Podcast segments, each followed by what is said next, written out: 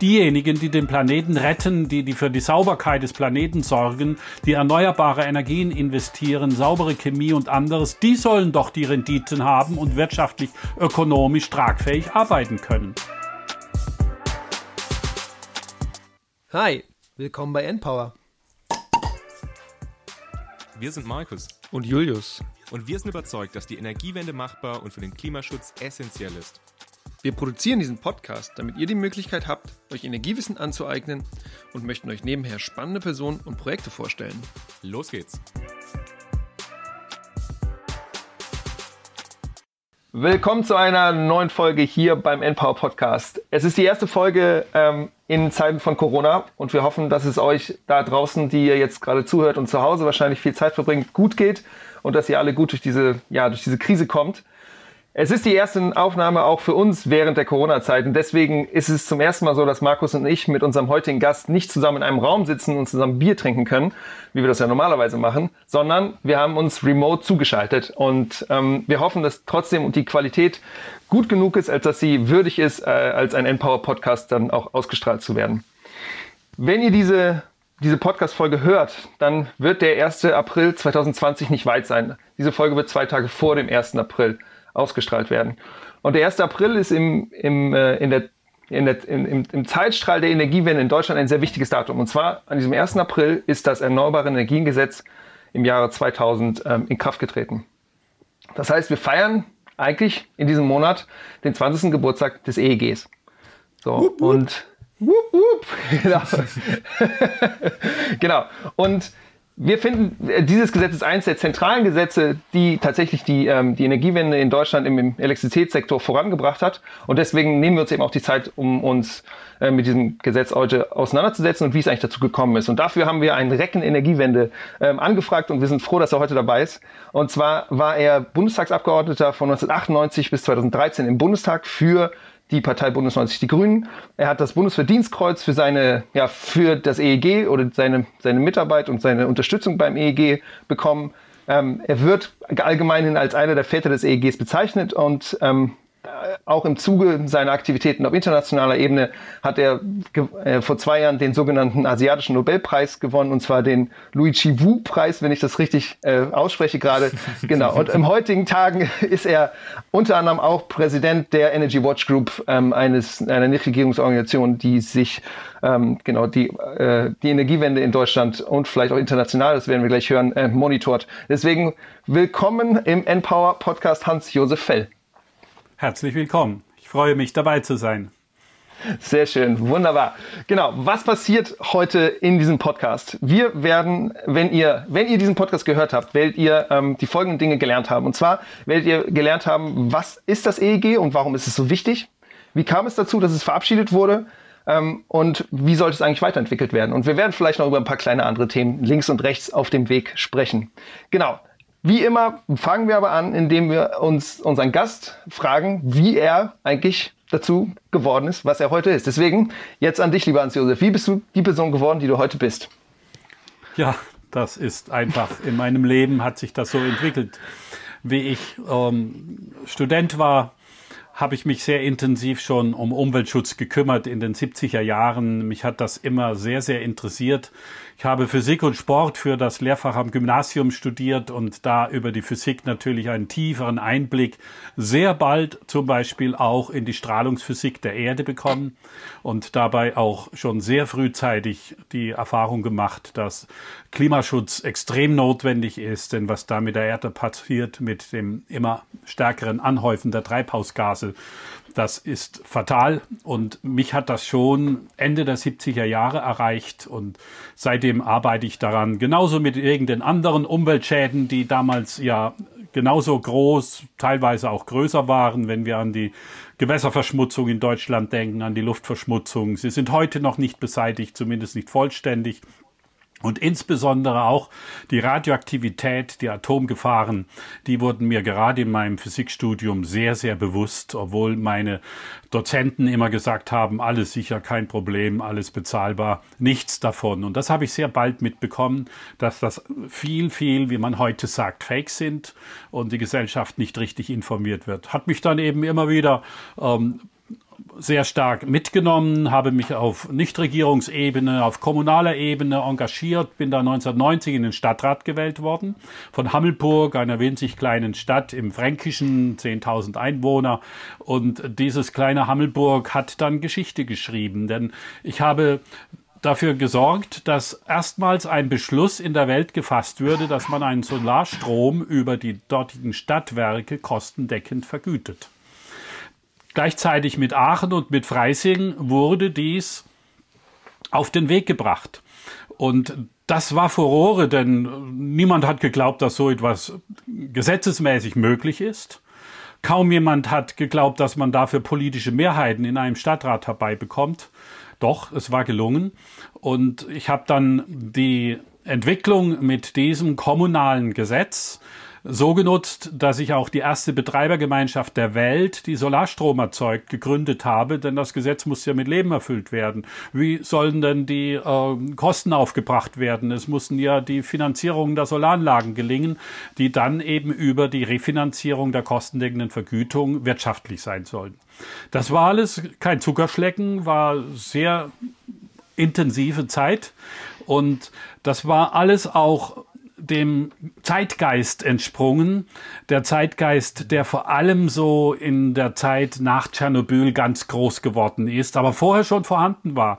Nämlich, wir wollen die Lösung der großen Probleme, die uns im Umweltsektor und natürlich integriert in den sozialen Sektor hinein äh, schaffen. Und wir haben nicht nur die Umweltprobleme gesehen, sondern wir haben intensiv über Krieg und Frieden gesprochen. Und wir haben gesehen, dass dort, wo das Öl herkommt, auch die Kriege sind. Also war sehr schnell dann für uns klar, dass also eine Umstellung auf erneuerbare Energien eine der wichtigsten friedenspolitischen Maßnahmen überhaupt ist. Denn um Sonnenstrahlen kann man ja keine Kriege führen. Und diese Gemengelage von Umwelt, von sozialer Gerechtigkeit, aber auch von wirtschaftlichen Monopolfragen, denn wir haben gesehen, die gesamte Energiewirtschaft ist in den Händen weniger Monopolisten. Ähm, Mineralölkonzerne, Gaskonzerne, Kohlekonzerne, Konzerne und die Elektrizitätskonzerne in Deutschland waren es ja nur vier, die das machen durften. Ein paar kleine Stadtwerke durften von ihnen dann Strom kaufen, aber Eigenstromerzeugung dezentral, wie es mit Erneuerbaren möglich war, fand ja damals noch fast nicht statt. Rudimentär schon, kleiner Art und Weise und, und das war dann vor allem nach Tschernobyl die sehr, sehr große Bewegung. Wir wollen raus aus der Atomkraft und gleichzeitig Klimaschutz machen. Und das geht nur mit erneuerbaren Energien. Das haben viele, viele Menschen erkannt. Und dieses war die Grundlage. Mich selber hat das dann bekannt gemacht, diese Aktivitäten in Hammelburg. Ich bin plötzlich als kleiner Stadtrat geladen worden in die Stadträte nach Nürnberg, nach Darmstadt, nach München oder sonst wohin und habe referieren dürfen vor diesen großen Gremien, wie das in Hammelburg funktioniert. Das hat mich bekannt gemacht. Und ich habe mich in der Grünen Partei dann engagiert und die haben dann wohl auch erkannt, dass ich etwas Besonderes auf den Weg gebracht habe und haben mich dann deswegen 98 in der Aufstellungsversammlung auf der bayerischen Liste auf einen aussichtsreichen Listenplatz gesetzt und schon konnte ich in den Bundestag einziehen. Eine historische Zäsur, nicht nur für mich, auch für Deutschland, denn erstmals gab es ja dann eine rot-grüne Regierung. Und dies war die Basis, dass wir die ganzen Erfahrungen, die wir gesammelt haben mit all den Pionieren, mit all den engagierten Menschen, die gekämpft haben für kostendeckende Vergütung vor Ort und für viele andere, dass wir das nun in ein Bundesgesetz bringen konnten. Und das war auch der entscheidende Punkt, den ich haben wollte persönlich. Ich wollte diese kommunalen Erfolge, die wir da gemacht haben, die wollte ich in ein Bundesgesetz gießen und damit eben auch eine bundesweite enorme Dynamik für alle erneuerbare Energien. Allen voran natürlich die Solarenergie, die damals so extrem teuer noch war. Aber genauso für die Windkraft, genauso für die Bioenergien, genauso für die Wasserkraft. Und neu aufgenommen haben wir dann auch die Geothermie in dieses Gesetz. Die war für die meisten noch gar nicht einmal im Blick, dass das eine Energiequelle sei. Und die wussten mhm. gar nichts davon. Und das war gelungen. Wir Super, feiern heute cool. den 20. Geburtstag. Genau. genau. Und da wollen wir jetzt auch gleich gleich noch ein bisschen äh, näher drauf eingehen, aber natürlich wollen wir vorher noch unserer Tradition quasi gerecht werden und dich auch ein paar Entweder-Oder-Fragen stellen. Deswegen bitte ich dich gerne einfach zu antworten, dich zu entscheiden. Falls du dich nicht entscheiden kannst, ist es auch okay, wenn du sagst beides oder wie auch immer. Aber wir fangen jetzt einfach mal an. Essen gehen oder selbst kochen? Meine Frau kocht hervorragend. das ist super. ähm, po Politik oder Nichtregierungsorganisation? Es ist beides für die Gesellschaft zwingend erforderlich. Okay, Bonn oder Berlin? Ich habe den Umzug nach Berlin immer unterstützt.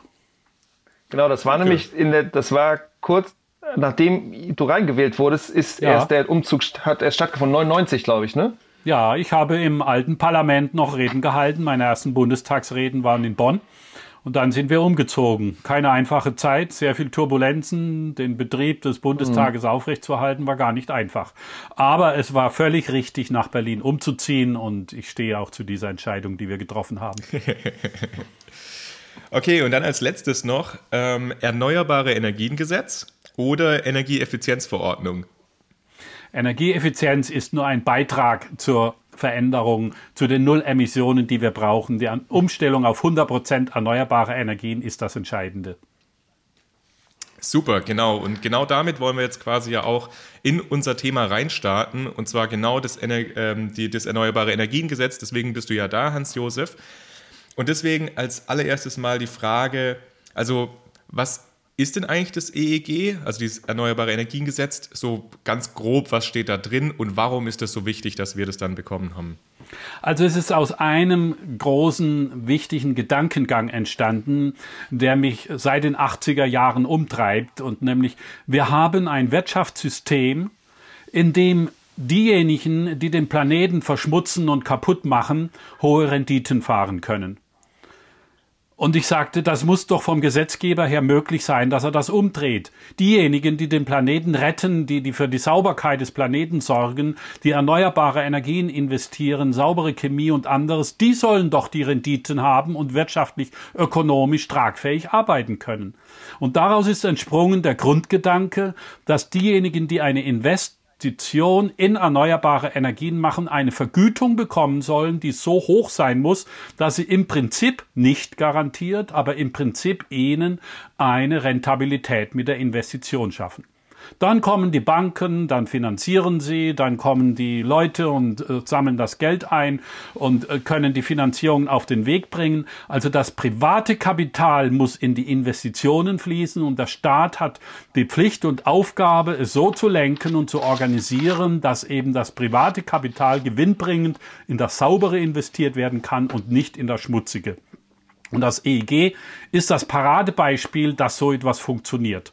Es hat eben die noch sehr teuren Technologien. Damals haben wir 99 Pfennig pro Kilowattstunde für eine Solarstromvergütung geben müssen. Und da merkt man, wie teuer das ist. Aber das war eben die Höhe der Vergütung, die notwendig war, damit eine Investition rentabel wird. Die Windkraft war schon weiter, auch die Wasserkraft und die Bioenergien konnten niedrigere Vergütungssätze haben, aber alle mussten sie danach orientiert werden. In etwa eine fünfprozentige Rendite muss erwirtschaftbar sein. Und dieses Grundprinzip hat gezündet. Es hat massenhaft Investitionen geleistet und das Tolle war, diese Investitionen kamen aus dem ganz großen Teil der bürgerlichen Entwicklung. Es waren die Menschen vor Ort, die ihr Geld nicht auf die Bank ins Sparbuch gelegt haben, sondern in die Investition ihrer Solaranlagen. Sie haben die Genossenschaften gegründet für den Windpark vor Ort. Sie haben sich gemeinsam beteiligt mit den Landwirten in eine Biogasanlage, in eine Wasserkraftanlage und einiges mehr. Und diese bürgerliche Entwicklung war phänomenal. Wir wissen auch heute, das hat das DIW mal errechnet, so vor ein paar Jahren. Was ist das DIW? Das Deutsche Institut für Wirtschaft. Genau, wichtig, Abkürzungen müssen immer ausgesprochen werden. ja, das Deutsche Institut für Wirtschaft hat mal errechnet vor ein paar Jahren, dass fast 90 Prozent aller Investitionen in erneuerbare Energien durch das EIG von neuen Akteuren gemacht wurden. Nur etwa cool. acht Prozent sind von den Platzhirschen der Energiewirtschaft von E.ON, ENBW, Vattenfall und RWE gemacht worden. Das heißt, die haben sich gar nicht gekümmert drum. Später habe ich auch verstanden, warum. Die wollten Renditen von 20 Prozent haben in ihren Investitionen und dachten, das könnten sie mit neuen Kohlekraftwerken ohne Rücksicht auf irgendwelchen Klimaschutz machen. Und das war ihre Gedankenwelt, in der sie waren. Sie haben gar nicht richtig mitgemacht an der Entwicklung der Erneuerbaren. Aber sie haben dann natürlich nach 10, 15 Jahren plötzlich gemerkt, oh hoppla, da kommen ja neue Akteure. Da sind ja Leute da, die plötzlich selber ihren Strom machen und nicht mehr bei uns kaufen, bei uns Großen. Sie hatten ja noch 95 Prozent der Stromverkaufes in ihren Händen. Und innerhalb von 15 Jahren hatten wir plötzlich 30 Prozent Ökostrom. Das heißt, mehr als 25 Prozent ihres Kerngeschäftes ist ihnen von neuen Akteuren abgenommen worden. Das konnten sie so natürlich nicht mehr stehen lassen. Und deswegen mhm. haben sie dann Kampagnen organisiert über die Initiative Neue Soziale Marktwirtschaft und über andere haben sie dann Fake-Argumente in die Gesellschaft getragen, beispielsweise das zentrale Argument, Hilfe, die Energiewende wird unbezahlbar, euer Strompreis steigt unendlich, ihr werdet das nicht schaffen können. Inzwischen sind die erneuerbaren Energien zur billigsten Art der Energieerzeugung geworden. Solar- und Windstrom sind billiger als Kohle und Atomstrom, als Erdgas und als Erdöl. Das ist eine Revolution, die das EEG geschaffen hat, alleine im ökonomischen. Aber sie haben behauptet, das würde die Kosten nach oben treiben und sie haben auch dann natürlich Gesetzgeber unentwegt beeinflusst, doch solche Gesetzesnovellen im EEG zu machen, die dann eine negative Entwicklung machen. Und ab 2010 unter den verschiedenen Regierungen von Kanzlerin Merkel ist das passiert. Und dass die verschiedenen Regierungen Kanzlerin Merkel immer schon dagegen waren, war uns klar. Denn nochmal zurück zum Zeitgeist der 90er Jahre. Damals haben ja alle Nichtregierungsorganisationen, die großen Umweltvereine und Verbände und die dezentralen, die haben ja gefordert, so etwas wie Markteinführung für erneuerbare Energien zu machen. Das alte Stromeinspeisegesetz von 1991 war nicht tauglich. Es hat gerade ein bisschen Windkraftinvestitionen an der Küste geschafft. Mehr nicht keine Solaranlagen, keine Geothermieanlagen, keine großen Bioenergieanlagen und so weiter. Und das war die Forderung, macht Markteinführung, nicht immer nur Forschung. Forschung ist extrem wichtig, aber Forschung im luftleeren Raum ohne Markteinführung der tollen Forschungsergebnisse hilft der Gesellschaft auch nicht weiter. Und daraus ist dann eben das EEG entstanden als Markteinführung. Das wollten aber die nicht. Frau Merkel Frau Merkel beispielsweise hat ihre Fraktion und die FDP-Fraktion angewiesen, bei der Verabschiedung im Jahr 2000 des EEG im Bundestag mit Nein zu stimmen. Und dieses Nein ist bis heute eigentlich immer wieder durchdringend. Mhm. Mhm. Jetzt hast du ja gerade genau von diesem Zeitgeist in den 90ern gesprochen und von diesen vielen lokalen Initiativen, die auch äh, Forderungen bezüglich Markteinführung und sowas ähm, eingebracht haben. Jetzt ist die rot-grüne ähm, Bundesregierung 1998 reingewählt worden und wir hatten im Vorgespräch, hast du mir gesagt, dass du zum Beispiel eigentlich gar keine zentrale äh, Rolle im Energiebereich der Fraktion der Grünen hattest. Kannst du vielleicht beschreiben, wie es dann, nachdem die rot-grüne Regierung reingewählt wurde, dann, wie, was ist in den Monaten passiert, damit ihr dann tatsächlich dieses EEG irgendwann in die Verhandlung gebracht habt und irgendwann auch in den Bundestag eingebracht habt? Ja, der Wunsch natürlich, erneuerbare Energien richtig auf den Weg zu bringen, zu pushen, der stand ja im Zentrum auch der grünen Agenda. Die große Frage war nur wie. Also ein erneuerbares Energiengesetz mit kostendeckender Einspeisevergütung für alle Arten der Erneuerbaren stand in keinem Programm drinnen in keiner Koalitionsvereinbarung, nirgendwo. Es stand nur der prinzipielle Wunsch und der prinzipielle politische Zielvorstellung, Erneuerbare stärker auszubauen auch den Teilen der SPD, und da spielt Hermann Scheer die zentrale Rolle. Er war der große Mann in der SPD, der dort eben den Weg bereitet hat, dass es in der Koalition auch mit dem großen Koalitionspartner der SPD gelingen kann. Denn eigentlich ist die SPD auch damals genau das wie heute eigentlich eine Partei der Kohle Kohlewirtschaft. Und das haben wir ja jetzt in den letzten ähm, Jahren auch stark gesehen mit dem Kohleausstiegsgesetz, was ja in Wirklichkeit ein Kohlelaufzeitverlängerungsgesetz mit hohen neuen Subventionen für die Kohle ist. Das ist SPD-Politik und sie war damals auch nicht viel anders. Aber diese Menschen und die Abgeordneten und Parteimitglieder um Hermann Scheer herum waren stark und sie haben mit dem starken Koalitionspartner der Grünen, die das eben auch gewollt und äh, initiiert haben, das war dann so die Koalition, die das geschafft hatte, auch die politischen Mehrheiten hinzubekommen. War nicht einfach. Das Erneuerbare Energiengesetz ist aus dem Parlament entstanden. Das ist eine Sternstunde des Parlamentes und der Demokratie, denn im Grundgesetz steht, das Parlament ist der Gesetzgeber, nicht die Regierung. Die Regierung ist ausführendes Organ für die Gesetze, die das Parlament beschließt. Heute haben wir eine Verschlechterung der Demokratie. Fast alle Gesetzesentwürfe kommen aus der Regierung. Und das Parlament nickt ab, verändert es ein bisschen, aber im Prinzip macht es die Regierung. Hätten wir damals auch so gehandelt und unserem Wirtschaftsminister Werner Müller damals das, den Gesetzesauftrag gegeben, wäre nichts rausgekommen. Denn er war es, der uns Parlamentarier immer ausreden wollte und heftig dagegen attackiert hat, dass das EIG überhaupt kommt. Aber wir Parlamentarier waren selbstbewusst, haben gesagt, das Parlament macht die Gesetze, nicht die Regierung. Und wir haben uns durchgesetzt. Nicht einfach. Mhm. Sehr, sehr schwierige ja. Kämpfe waren das. Und damit war eben auch klar, dass wir mit diesem Gesetz die Demokratie stärken.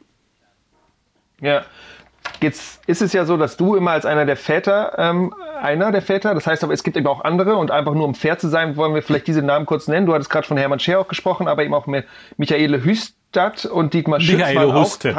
Ja. Hüstedt, Entschuldigung. Genau, Hustet. waren auch die, waren diese vier zentralen Leute. Kannst du nochmal sagen, wie ihr zusammengekommen seid? Und du hast eben auch gesagt, dass du eigentlich Sprecher für, äh, für Wirtschaftspolitik warst und nein, nicht für nein. Energiepolitik. In, ich war Sprecher Sag, für Forschungspolitik. Genau.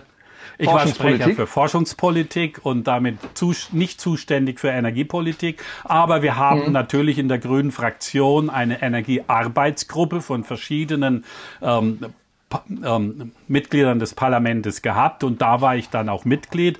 Michaele Hustet hat diese Arbeitsgruppe geleitet als energiepolitische Sprecherin und mit der habe ich mich natürlich frühzeitig abgesprochen. Wir waren uns auch relativ schnell einig über die Vorschläge, die ich entworfen hatte, dass wir die als Eckpunktepapier dann in die Fraktion reinbekommen haben und Michaele war da eine sehr starke Unterstützung, dass wir da die Mehrheiten in der Fraktion bekommen haben. Und als wir das in der Fraktion beschlossen haben, sind wir dann auf die SPD zugegangen. Und Hermann Scheer hat das sehr, sehr schnell erkannt, dass das ein fundamentaler Punkt ist. Wir waren natürlich vorher mit ihm auch schon in vielen Details im Gespräch und hat das immer auch unterstützt. Und er hat dann eben auch in der SPD-Fraktion diese Eckpunkte mehrheitsfähig gemacht. Und daraufhin haben dann die Fraktionsspitzen beschlossen, wie das immer bei Gesetzgebungen ist, dass es Verhandlungsführer im Parlament gibt zwischen den Koalitionsvertretern Fraktionen, die die Details des Gesetzes dann aushandeln müssen, so dass beide Fraktionen zustimmen können. Und das waren eben Michaele Hustet und ich selbst für die Grüne Fraktion, Hermann Scheer, Dietmar Schütz für die SPD-Fraktion. Und wir haben viele, viele Stunden zusammengesessen, haben viele Details ähm, auseinander diskutiert. Das war eine unheimlich tolle Zeit. Und äh, alle vier und noch viele andere mehr natürlich waren immer von diesem Grundgedanken beseelt, wir müssen endlich was schaffen, das den erneuerbaren Energien den richtigen großen gesellschaftlichen und ökonomischen Durchbruch verschafft. Ja, cool. Wir haben ja jetzt aber vielleicht um noch mal kurz zu sagen, also das Erneuerbare Energiengesetz, das ist eben darum, die Förderung von den Erneuerbaren äh, zu machen. Es soll auch eine bevorzugte Einspeisung von Erneuerbaren dadurch geschaffen werden. Und wie du ja auch anfangs gesagt hattest, ähm, auch eine Förderung geben, also quasi eben auch äh, so viel Vergütung geben, damit es dann rentabel ist, auch Erneuerbare zu machen. Jetzt ist so, wir feiern natürlich den 20. Geburtstag. Der ist ja aber jetzt ein ganz besonderer Geburtstag eigentlich im Sinne des EEGs, weil diese Einspeisevergütungen, die gemacht worden sind, die gelten ja, oder beziehungsweise die galten 20 Jahre lang. Das heißt, dass die ersten Anlagen, die damals dann installiert worden sind, fallen ja jetzt quasi aus der Einspeisevergütung raus. Und was passiert denn jetzt mit denen? Also was bedeutet das denn jetzt eigentlich für, für die Zukunft von der erneuerbaren Energienversorgung? Ja, zunächst mal mussten wir natürlich damals einen Zeitraum bestimmen, denn eine endlose Vergütung würde ja zu überhöhten Gewinnen führen, die niemand in der Gesellschaft äh, akzeptieren will und auch nicht darf. Das äh, kann einfach nicht sein. Auch saubere Technologien brauchen eine angemessene Verzinsung, einen angemessenen Gewinn, aber keinen überzogenen Gewinn. Das ist völlig klar. Und somit war uns auch der Zeitraum wichtig, es auf 20 Jahre festzulegen. Und aus diesen 20 Jahren wurden übrigens auch die Vergütungssätze berechnet, damit sie eben eine Rendite in etwa fünf bis sieben Prozent erwirtschaften können. Und jetzt kommt der Zeitpunkt, wo eben die ersten Anlagen rausfallen. Das wird für sehr, sehr viele Anlagenbetreiber und viele wissen auch noch nicht, wie sie weitermachen können und sollen, sehr schwierig. So, der kleine Hausbesitzer, der noch keine Batterie im Keller hat und bisher nur eingespeist hat und den Bedarf des eigenen Stroms aus dem Netz geholt hat, der hat es relativ einfach. Wenn er eine relativ kleine Anlage hat, Batterienkeller, Eigenstrombedarf machen, das ist für ihn lukrativ. Denn damit wird er wesentlich billiger seinen Strombedarf sel selber decken können als derjenige, als wenn er ihn aus dem Netz kauft da ist das, da bin ich auch relativ entspannt, das werden viele machen. Aber wer jetzt Anlagen hat auf dem Dach mit 50 kW oder mit 100 kW, da hat schon schwieriger, denn so viel Strom kann er gar nicht selber verwenden und wenn er noch so viel Saunen anwirft oder sonst was und nicht effizient damit umgeht. Ähm, und wie sieht's gar aus mit Biogasanlagenbetreibern, die große Anlagen haben? Die machen das nicht für den häuslichen ähm, Bedarf für ihre Wohnungen und äh, wie ist das es mit den Betreibern, die eine Genossenschaft haben und Windparks betreiben und andere. Wir brauchen eine Anschlussregelung. Denn was wir überhaupt nicht akzeptieren dürfen, ist, dass funktionierende Anlagen jetzt abgeschaltet werden. Was der Klimaschutz erfordert, ist ein massiver Neubau unter Erhalt der bestehenden Anlagen. Und wir sehen keine Aktivitäten der Bundesregierung jetzt unter Kanzlerin Merkel und ihrem Wirtschaftsminister Altmaier, die irgendeine, welche Vorschläge machen, wie nach dem EIG sich die Vergütungen neu justieren lassen, welche Marktmechanismen sie anbieten. Es gibt ausschließlich etwas, und das gar nicht schlecht, da gibt es ganz gute Entwicklungen von privaten Unternehmen, zum Beispiel aus dem Ökostromsektor einige Unternehmen, die solche alte Anlagen nun unter Vertrag nehmen und von ihnen den Strom abkaufen. Das ist eine sehr tolle tolle Entwicklung. Ich will das, dass das auch mehr ähm, ohne gesetzliche Förderung möglich wird. Aber wir werden darüber nicht alle retten können. Und aus dem Grunde ist es wichtig, dass wir eine gesetzgeberische Anschlussregelung brauchen. Aber das ist nur eine der ganz großen Baustellen, die wir heute haben. Wir haben etwa seit 2010 Veränderungen im EEG, vielfache Novellen, wo jede einzelne EEG-Novelle nur Verschlechterungen gebracht hat, nie irgendeine Verbesserungen für die erneuerbare Energien.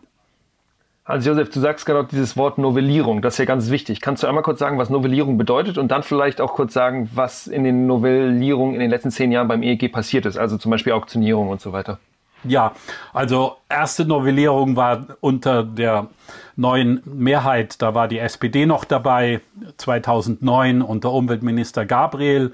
Das war schon die zweite Novellierung des EIGs. Das heißt, das EIG, wie es 2000 geschrieben wurde, wurde 2004 schon verändert. Das war noch unter Rot-Grün. Das war eine Novelle, die stark nochmal positive Entwicklungen gebracht hat, beispielsweise für Bioenergieanlagen, die wir stärker befördert haben und aber auch Details in der Photovoltaik oder anderen. 2009 dann die zweite EEG-Novelle unter Umweltminister Gabriel. Hier ist ein ganz großer problematischer Punkt hineingekommen, der heißt der sogenannte Wälzungsmechanismus. Oh, jetzt wird es sehr schwierig, äh, kommen viele Details. Der Wälzungsmechanismus beschreibt, wie denn die Vergütungszahlungen überhaupt finanziert werden. Im alten EEG, so wie wir das 2000 auf den Weg gebracht haben, war es so, der Einspeiser hat seine Vergütung bekommen, der Netzbetreiber hat diese Vergütung bezahlt, hat sie an den Höchstspannungsnetzbetreiber weitergebracht und der hat sie im Mittel an alle anderen ähm, verteilt, so dass ein bundesdeutscher Durchschnitt herausgekommen ist und jeder hat dann letztendlich als Stromkunde gleich viel bezahlt. Und das Tolle war, er hat als Stromkunde auch verpflichtet über das Gesetz die Ware bekommen, nämlich den Ökostrom. Und das wurde 2009 verändert. Da wurde dann die Ware, der Ökostrom, nicht mehr an die Endkunden, die die Vergütung zahlen, weiter weitergegeben, sondern an die Höchstspannungsnetzbetreiber und die mussten es an die Börse verkaufen. Und an der Börse sollte nun ein Erlös kommen, der die EEG-Umlagen im sogenannten EEG-Konto nun bezahlen soll. Das war vielleicht gut gemeint, aber falsch gemacht. Denn im Endeffekt sind da fast keine Einnahmen gekommen, weil die Einnahmen ja daran gebunden sind, dass der Ökostrom als Basis natürlich dann die Berechnungsgrundlage stellt, was die Mehrkosten sein wollen. Aber jetzt schauen wir mal da auf meine Hand oder nein, äh, schauen wir einfach mal auf die Situation, wenn die Basis nach unten wegbricht, mhm. dann haben wir die Situation, dass die Differenz zu diesen Mehrkosten größer wird. Und genau das ist passiert und deswegen ist die EEG-Umlage gestiegen Völlig unnötig. Und die Basis ist deswegen billiger geworden, die Ökostrom, der, der Börsenstrompreis, Entschuldigung, weil so viel billiger Ökostrom an die Börse kam und nicht dezentral verkauft wurde in regionalen Ver ähm, Vermarktungselementen oder anderem. So, und dieses Gesetz hat damit dann geführt, diese Gesetzesnovelle 2009, dass die IEG-Umlage mehr als doppelt so hoch gestiegen ist wie die Vergütungszahlungen war gar nicht notwendig gewesen. Und das hat dann die Grundlage gegeben für die Diffamierungen der erneuerbaren Energien. Da schaut her, die EEG-Umlage steigt, der wegen dem Ausbau der Erneuerbaren und deswegen ähm, wird euer Strompreis so teuer. Verschwiegen wurde auch noch, dass man die großen Mengen, die den Strompreis dann eigentlich auch finanzieren soll über die EEG-Umlage, dass man die Bezahler auch noch verringert hat. Die großen Stromkunden, die Industrieunternehmen sollten nicht mehr zahlen in die EEG-Umlage und damit wurden natürlich das Volumen der EEG-Umlage auf immer weniger Stromkunden verteilt und auch darüber ist es für den Einzelnen gestiegen. Also diese zwei Fehler waren fundamental und sehr stark und haben damit eben zur Steigerung der EEG-Umlage geführt. Und dann wurden die Kampagnen gefahren. Sie sind begonnen worden schon mit der Initiative als es um die Laufzeitverlängerung der Atomenergie ging. Das ist ja nochmal wichtig in Erinnerung zu rufen. Daran merkte man ja, dass es unter Kanzlerin Merkel nicht darum ging, Erneuerbare auszubauen, sondern das wollten wir ja haben, damit Atomstrom ersetzt wurde. Nein, sie haben extra nochmal eine Laufzeitverlängerung gemacht. Und damit eben auch das Signal gegeben, Erneuerbare interessieren uns nicht in dem Maße. Und das wollen wir nicht haben. Und diese mhm.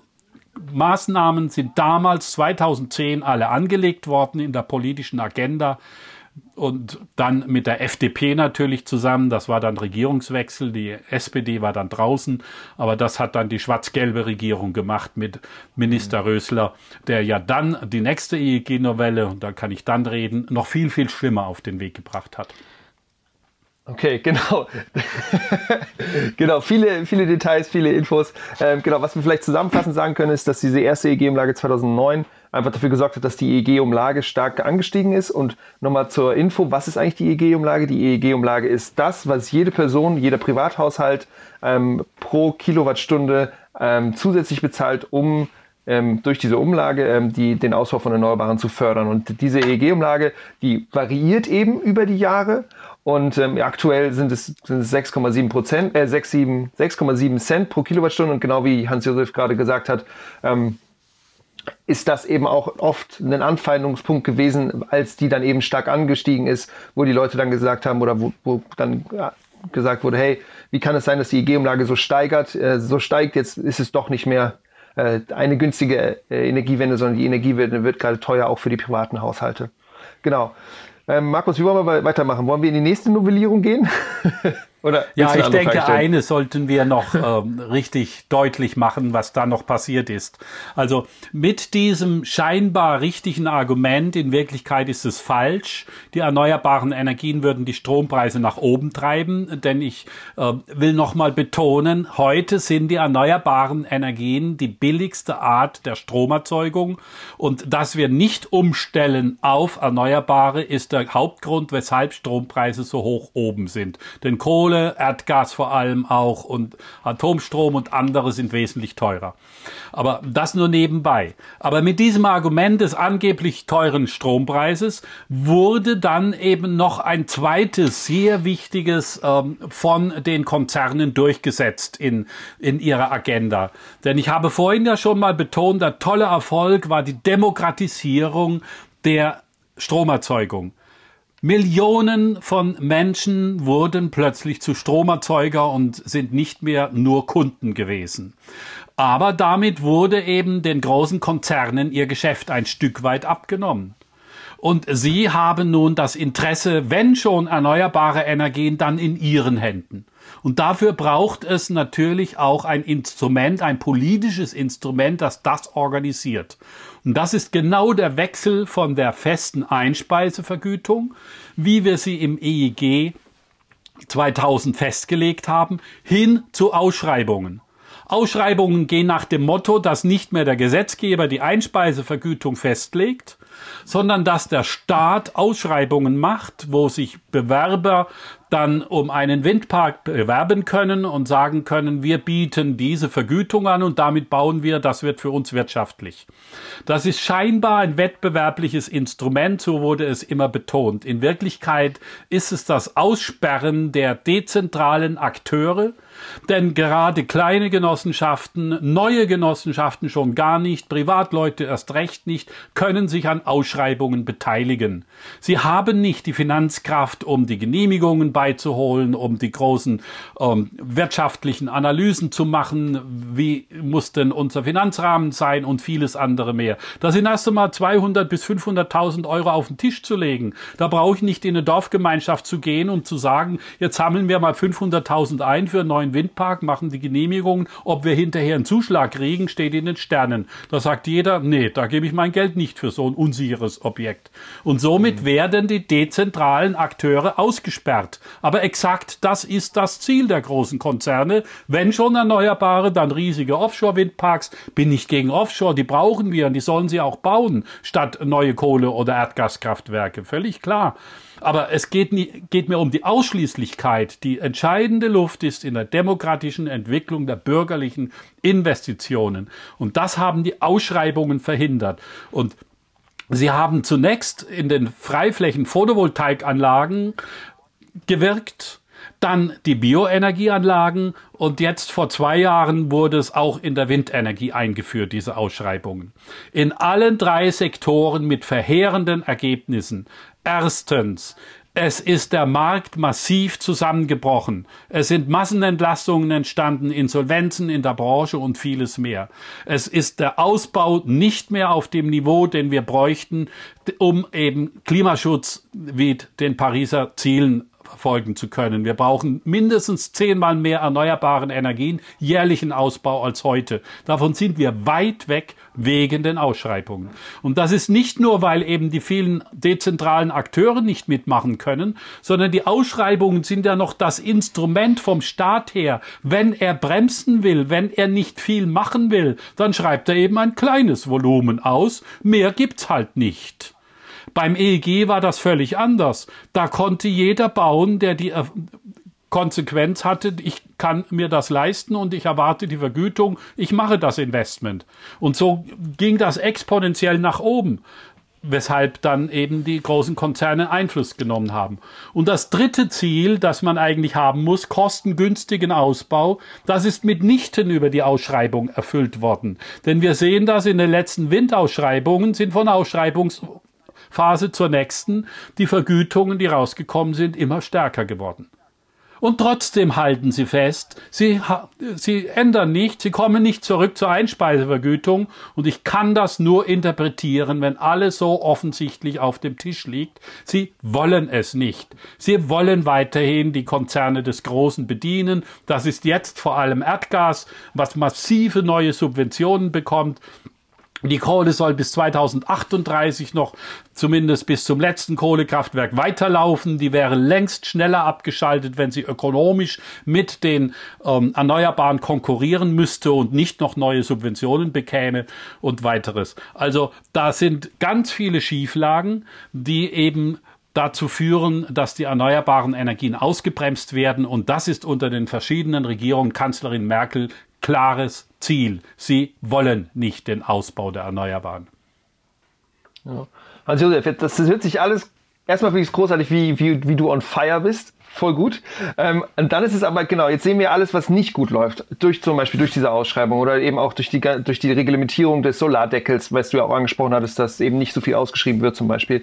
Jetzt ist es ja so, dass wir im Jahre 2020 sind und das EEG wird ja irgendwie weiterlaufen und die Demokratie wird weiterlaufen und wir werden auch eine Zeit post-Corona haben, also nach Corona und wir werden im nächsten Jahr eine, eine eine neue Bundestagswahl haben. So, ähm, Deswegen, wenn wir jetzt in die Zukunft schauen, ähm, magst du vielleicht einmal sagen, wie wichtig du gerade die ganze Aktion ähm, oder die ganze, das, die ganze Bewegung von Fridays for Futures findest und was, wenn deine zwei oder drei Punkte, die du vorschlagen würdest, wenn es eine neue Regierung 2021 geben wird, ähm, was die energiepolitisch machen sollte, um den Ausbau von Erneuerbaren wieder so substanziell ähm, ja, zu steigern. Also ich bin unheimlich glücklich über diese Jugendbewegung Fridays for Future. Sie hat den Finger genau an den wunden Punkt der Gesellschaft gelegt und die ähm, Vorwürfe sind vollkommen berechtigt, dass meine Generation, auch wenn es viele andere gab, die als Pioniere für Klimaschutz gearbeitet haben, aber die große Masse meiner Generation hat das nicht interessiert. Sie haben weiterhin die Verschmutzung des Planeten organisiert und das gehört angeprangert. Deswegen herzlichen Dank an alle diejenigen, die da bei Fridays for Future richtig mitarbeiten. Und äh, sie haben auch schon einiges bewegt. Sie haben ein Stück weit bewegt, dass es mal jetzt doch wieder eine Klimaschutzdebatte in München in der bayerischen Staatsregierung oder auch in Berlin auf der Bundesregierungsebene mit Klimapaketen gab. Nur sind das Klimapakete, die uns wirklich aus dieser Heißzeit befreien können? Nein, Sie sind es nicht. Man muss erstmal ganz schnell auf den Punkt bringen, was ist denn notwendig, um Klimaschutz zu machen? 55 Prozent aller Klimagasemissionen, CO2, Methan, Lachgas und andere, kommen aus dem Verbrennen der fossilen Rohstoffe Erdöl, Erdgas und Kohle. Unser Energiesystem ist der Hauptverschmutzer, ist der Hauptantreiber für den Planeten in die Heißzeit zu gehen. Das heißt, die entscheidende um Klimaschutzmaßnahme ist die Umstellung auf 100 Prozent erneuerbare Energien. Und das müssen wir, weil die Erde jetzt ja schon 1,2 Grad Celsius heiß ist und wir befürchten müssen, dass wir 1,5 Prozent das Pariser Ziel schon 2035 überschreiten. Dann müssen wir also etwa bis 2030 die 100 Prozent Erneuerbare weltweit durchgesetzt haben. Und das heißt, neben anderen Maßnahmen wie eine biologische Landwirtschaft statt Intensivlandwirtschaft, natürlich auch keine Plastikchemie, die nicht nur die Meere vermüllt, sondern über die Müllverbrennung CO2 in die Atmosphäre lässt. Viele andere Maßnahmen sind additiv genauso erforderlich. Begrünungen der Landschaften, Aufforstungen und so weiter, ja. Aber im Zentrum steht 100 Prozent Erneuerbare. Und wir haben mit der Energy Watch Group mal die Welt simuliert, wie sieht denn am besten, ökonomisch am besten eine 100% erneuerbare Energienwelt aus? Und siehe da, erstens, es ist machbar.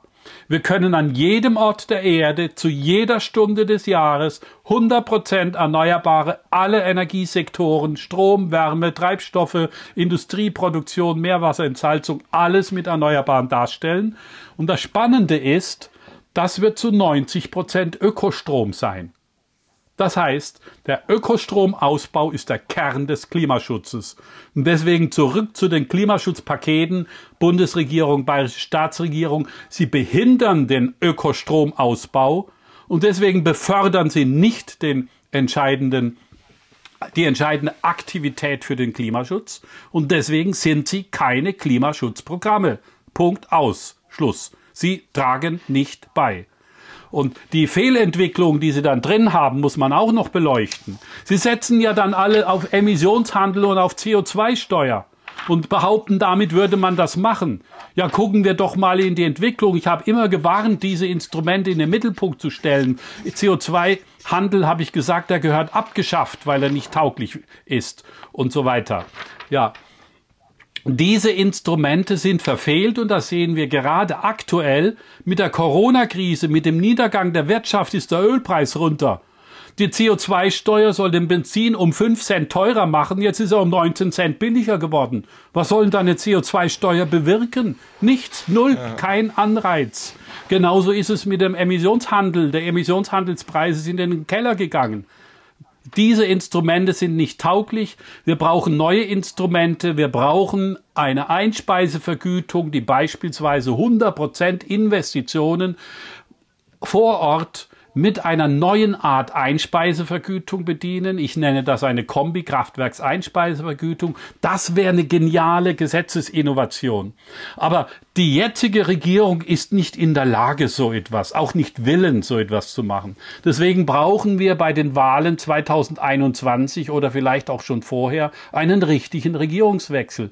Zu solchen Parteien, die willens sind, den erneuerbaren Energien und den anderen wichtigen Maßnahmen im Klimaschutz endlich zum Durchbruch zu verhelfen. Das ist zwingend erforderlich. Die Corona-Krise ist schlimm. Natürlich.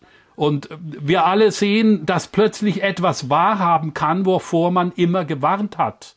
Wir wissen, dass die Klimaveränderung schlimmer wird für die Menschheit, als Seuchen es je sein können, bei allem Schlimmen, wie es schlimm Seuchen sind.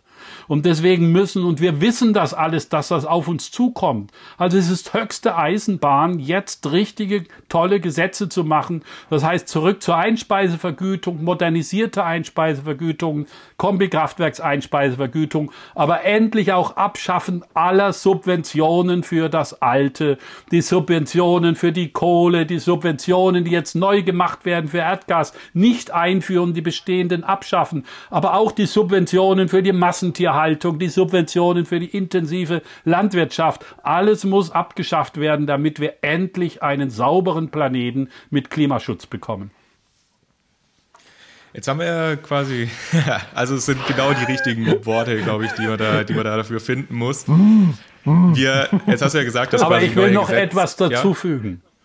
Ja? Damit das gesellschaftlich fähig wird, was dann an neuen Gesetzen notwendig sind, das ist ja nicht trivial braucht es auch große Aufklärungskampagnen im positiven Sinn, wie wichtig und wie segensreich die erneuerbaren Energien sind, wie wichtig biologische Landwirtschaft und andere sind. Das brauchen wir. Wir haben enorm gute Aufklärungskampagnen in der AIDS-Krise gehabt. Die Regierungen haben die Menschen aufgeklärt, wie sie sich verhalten müssen, damit sie nicht AIDS-krank werden. Das hat funktioniert. Nicht für jeden Einzelnen, aber doch, damit es nicht zur Massenepidemie gekommen ist. Wo ist die Aufklärungskampagne für die Menschen, was sie tun müssen mit Solaranlagen auf dem Dach, mit Einkauf der biologischen äh, äh, Lebensmittel, mit dem Elektroauto, mit Windstrom drinnen und anderes? Wo sind diese Aufklärungskampagnen für die Menschen? Tut das, macht das, sonst haben wir keine Chance, aus der schlimmen Klimakrise rauszukommen. Sie fehlen. Und da brauchen wir die gesamte Gesellschaft. Da ist es wichtig, was ihr zum Beispiel mit InPower tut. Dass wir über Podcasts, dass wir über Videos, dass wir über gute Berichte über Printmedien und anderes unisono das Positive der Klimaschutzmaßnahmen herausstellen und nicht zerreden über scheinbare äh, Schwierigkeiten in der Gesellschaft. Mein Gott, selbst wenn erneuerbare Energien teurer sind als konventionelle, ja, können wir denn den Planeten nur dann retten, wenn alles billig billig ist? Es ist doch absurd. Die oberste Richtschnur muss doch die Rettung des Planeten sein. Und da muss ich auch mal Geld in die Hand nehmen. Und am Ende wird sowieso dann alles viel billiger, weil es nichts ist so teuer wie die Zerstörung des Planeten mit den Kosten, die die Menschen dann alle aufbringen müssen. Wir haben eine solch verkehrte Welt, in der diskutiert wird. Aber inzwischen ist es ja dank EEG soweit, erneuerbare Energien sind die billigste Art der Energieerzeugung. Und deswegen ist Klimaschutz keine ökonomische Belastung mehr. Es ist ein ökonomischer Vorteil sogar. Also organisieren wir es doch, dass das alles wirkt. Und dann haben wir auch die Akzeptanz der Gesellschaft. Das ist ein super wichtiger Punkt. Und was mich aber jetzt mal noch äh, interessieren würde, weil, also wir sind ja jetzt auch, also Julius und ich, wir sind ja auch äh, Forscher, also neben jetzt, sage ich mal, neben Podcaster, sind wir auch Wissenschaftler. Und jetzt hat er ja gesagt, dass bei so Gesetzgebung, und mich würde mal interessieren, also wie viel, welche Relevanz spielen denn so wissenschaftliche Erkenntnisse und Forschungsergebnisse für dann eine Gesetzgebung? Also inwieweit man die dann auch berücksichtigt oder wie wichtig, also welchen Stellenwert die da haben? Also Forschung ist zentral wichtig in dieser Welt, die gesamte Wissenschaft. Schon alleine die naturwissenschaftliche. Ohne die naturwissenschaftliche Forschung wüssten wir nicht, warum es immer wärmer wird und was da ähm, die Ursachen sind. Das ist das eine. Ohne Forschung und Technologieentwicklung hätten wir heute keine Solaranlagen, die kostengünstig sind und anderes. Also technologisch, aber auch brauchen wir die geisteswissenschaftliche Forschung. Wie kann man die Menschen gewinnen für ähm, neue Ergebnisse? Also die Forschung Forschung ist in allen Sektoren wichtig und in allen Bereichen. Im technologischen Sektor ist aber die Forschung nicht das einzige, das hatte ich schon mal erwähnt. Da müssen wir eben auch reingehen in die Markteinführung. Und dafür ist Gesetzesentwicklung wichtig. Und da braucht der Politiker eben auch wissenschaftliche Ergebnisse, unter welchen Bedingungen sind die Lernkurven für die Marktentwicklungen stärker zu schaffen und schneller zu machen. Das ist Wissenschaft, die wir brauchen. Es war für mich immer unheimlich wichtig, wichtig, Wissenschaft ranzuholen. Und als energiepolitischer Sprecher damals in der Grünen Bundestagsfraktion habe ich mich dann umgeguckt nach Wissenschaft im Energiesektor. Und da habe ich festgestellt, 95 Prozent aller Wissenschaft sind interessensgeleitet aus dem System der Kohle, des Erdöls, Erdgas und Uran. Ja, wo war denn die Wissenschaft mit ein bisschen Ausnahmen schon am ISE oder sonst wo, aber, aber winzig klein gegenüber dem, was die große Wissenschaft der Welt im Energiesektor war. Und deswegen habe ich die Energy, habe ich die Energy Watch Group gegründet. Es ist ein weltweites Wissenschaftlernetzwerk, das in die Schwierigkeiten des fossilen atomaren Apparats hineinschaut. Was sind da wirklich Schwierigkeiten? Und die positiven Entwicklungen der Erneuerbaren herauskitzelt. Und damit aber auch das ist wichtig. Ich wollte nicht nur, dass dann die Wissenschaft da ist und darum habe ich parallel ein Parlamentariernetzwerk gegründet, damit diese Wissenschaft in die Parlamente einfließen kann, damit sie Gesetze machen kann. Das ist der Grundgedanke der Energy Watch Group und das wirkt auch relativ gut. Wir können deswegen Gesetzesvorschläge machen und jetzt kommt ja einer mit der Kombikraftwerksvergütung, die wissenschaftsbasiert sind. Hm. Kurzinfo, wenn Hans-Josef vom äh, ISE spricht, dann spricht er vom Fraunhofer ISE. Das ist ein Schwesterinstitut vom ISI, an dem Markus und ich arbeiten. Die sind in Freiburg und machen sehr viel zur Solar, Solarforschung. Ne? Genau. ja, Info. und ihr macht auch genau. geisteswissenschaftliche Forschung. Genau, ja, genau. Wir machen wir, eben wir machen ja, alles. Innovationssystemforschung, ja. genau. Aber genau Teil dieser Dinge, die du eben auch gesagt hast, dass die wichtig sind, also diese Lernkurven zum Beispiel oder auch, ähm, wenn man sich überlegt, wie, wie, wie schnell werden erneuerbare Energie eigentlich günstiger. Solche Analysen werden bei uns Genau, viel gemacht. Ich fand das gerade sehr gut, Hans-Josef, dass du kurz noch auf die Energy Watch Group eingegangen bist, weil das wäre auch tatsächlich meine nächste Frage gewesen, was ihr da eigentlich macht. Und das hast du einfach vorhergenommen. Wunderbar. Markus, hast du noch eine, äh, eine, eine eine abschließende Frage.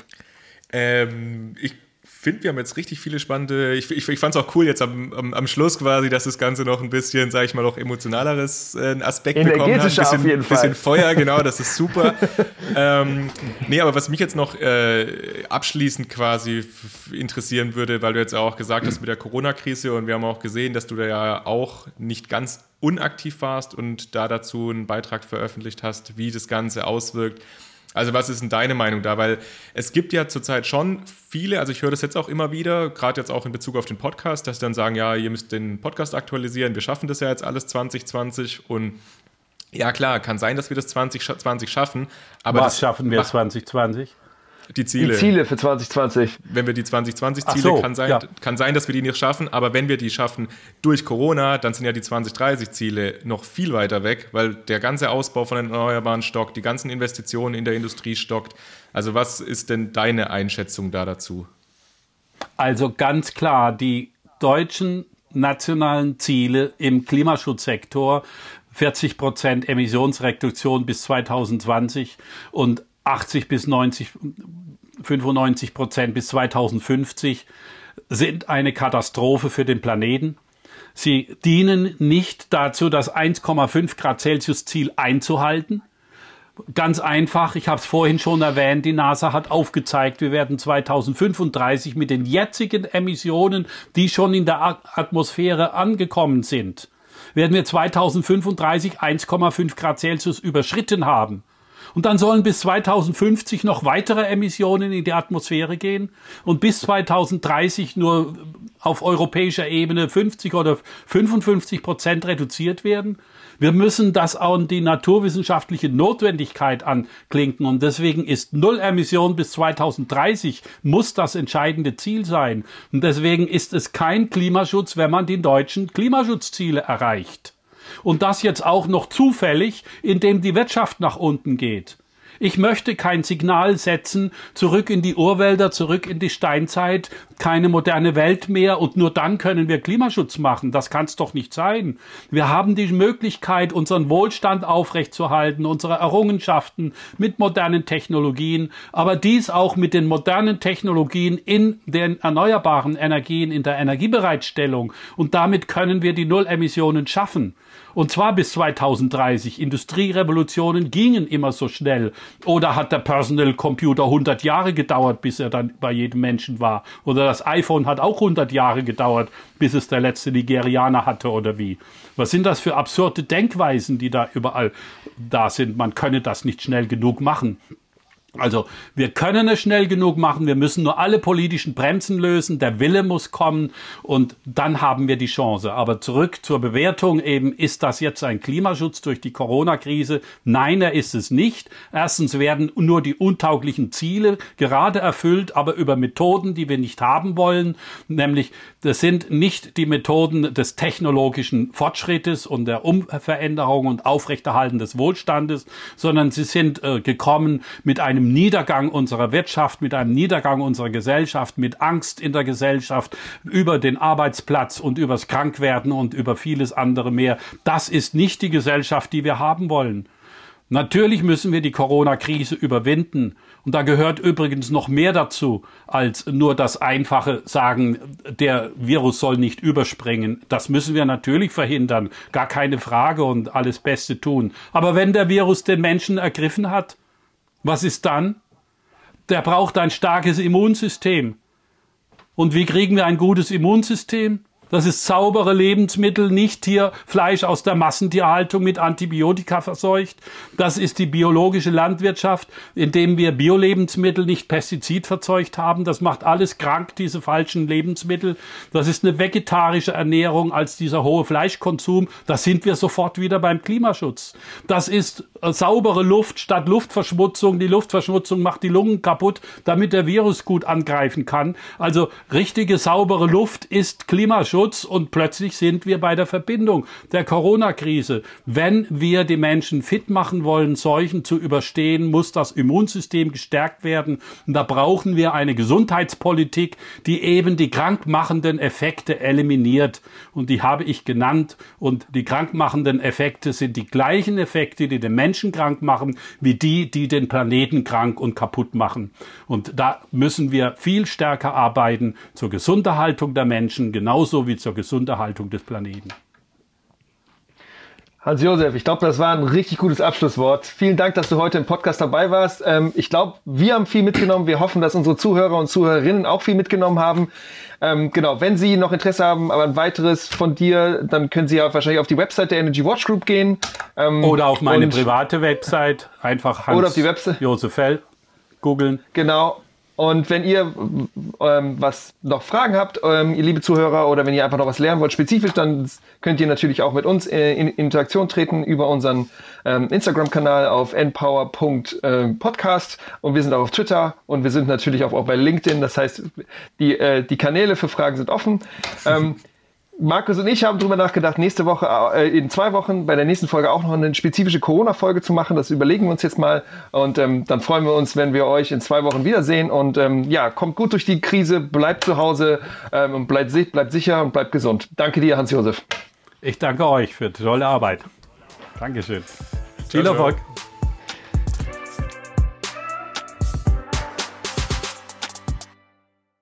So, Julius und ich sind jetzt wieder alleine, aber diesmal heißt alleine natürlich nicht wir beide zusammen alleine, sondern jeder bei sich alleine, da wir ja auch quasi jetzt remote alle aufgenommen haben an drei unterschiedlichen Standorten. Ich fand es aber trotzdem eine super Folge. Ich finde, es hat eigentlich ganz gut funktioniert. Ich fand es auch cool, dass Hans-Josef eben mit seiner sehr starken Meinung auch bei, bei uns war, um eben auch mal diese Aspekte zu zeigen. Aber Julius, wie war für dich das jetzt eigentlich mit dem Remote-mäßigen? Also wie fandest du das denn? Also ich habe schon Slack gemerkt und das könnt ihr Hörer und Hörerinnen jetzt nicht sehen, aber wir haben uns eben nebenher in der Videokonferenz gesehen. Das heißt, dass wir ungefähr sehen, wer wann überhaupt spricht und so. Und wir haben uns ein paar Handzeichen auch gegeben, wie wir uns das normalerweise im normalen eben auch machen. Aber das war schon ein bisschen anders und äh, die direkt die Interaktion war auch nicht so direkt, wie wir das sonst immer haben. Aber ich glaube, für Corona-Zeiten ist das eine gute Alternative. Und ähm, wenn ihr das auch findet, dann freuen wir uns, wenn ihr uns das kurz schreibt. Ähm, und wir machen einfach weiter. Und wenn ihr sagt, es ist ganz furchtbar, Leute, dann hören wir, äh, dann, könnt, dann, könnt ihr uns das gerne zusenden. ja, es, genau. ist, es, ist, halt, man merkt schon, also gerade jetzt äh, finde ich im normalen Gespräch, es ist halt nicht so leicht, da anzuknüpfen an denen, was die anderen sagen. Also quasi direkt auf die Sachen einzugehen, weil eben dadurch, dass wir diese halbe Sekunde bis Sekunde Delay irgendwie haben in der Übertragung, ja, und ja. mit Körpersprache ist halt auch nicht so viel, aber naja. Genau, aber ist ja auch egal. Es hat, Passt es hat, es hat gut geklappt, genau. Und ich fand, ich fand, ja, genau wie du gesagt, ich fand Hans Josef einen sehr meinungsstarken eine Type einfach, ein Charakter, finde ich geil, finde ich schön, dass er da war. Ähm, und auch finde ich, dass er gesagt hat, hey, wir diese, diese, äh, die Klimaszenarien, die wir haben oder die, äh, die Reduktionsziele, dass die eigentlich gar nicht ausreichen. Und das fand ich schön, dass er das nochmal so klar auch kommuniziert hat, sondern dass es eigentlich auch möglich wäre und nötig wäre, Ziele äh, eigentlich viel, viel stärker auch schon in die nähere Zukunft zu rücken.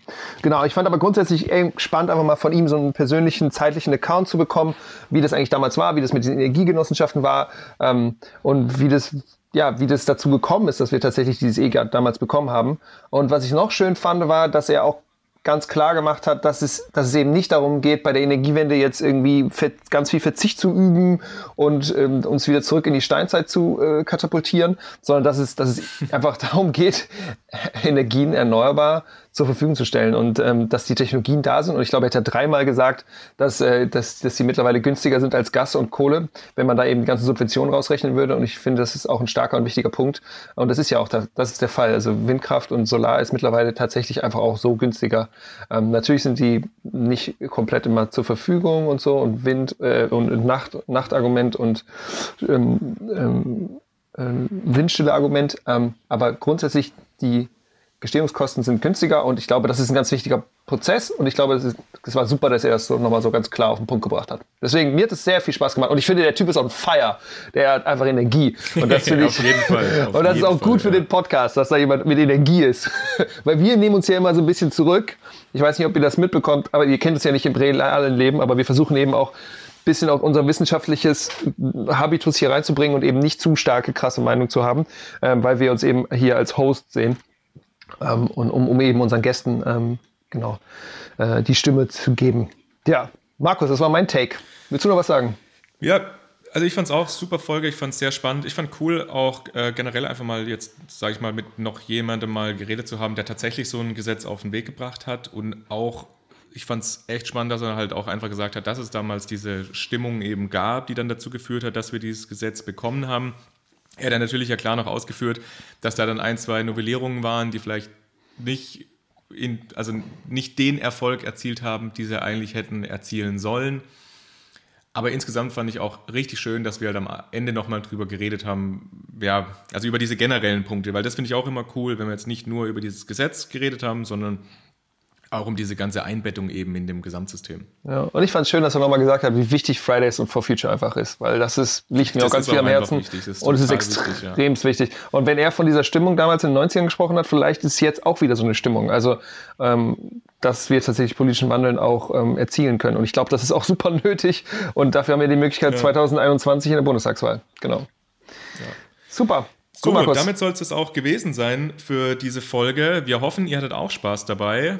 Und äh, wie gesagt, Julius hat es ja schon angekündigt, in zwei Wochen machen wir eventuell eine Spezialfolge zu der ganzen Corona-Thematik und wie das sich jetzt eben auf Klimaschutz und Umweltschutz auswirkt. Müssen wir nochmal gucken, ob wir das jetzt tatsächlich machen. Und ansonsten, wir finden was auf jeden Fall. Und genau. genau. Freut uns, wenn ihr wieder dabei seid. Bleibt dabei und bis zum nächsten Mal. Julius, du wolltest noch was sagen? Genau, und zwar, wenn ihr spezifische Fragen habt oder auch Gedanken habt, wie Corona die Energiewende beeinflusst, dann schickt uns das gerne zu, dann können wir das gerne aufnehmen, weil das ist ein Thema, womit wir uns auch noch nicht beschäftigt haben. Das war's von mir. Tschüss, ihr Lieben. Macht's gut. Cool. Bis zum nächsten Mal. Ciao, ciao.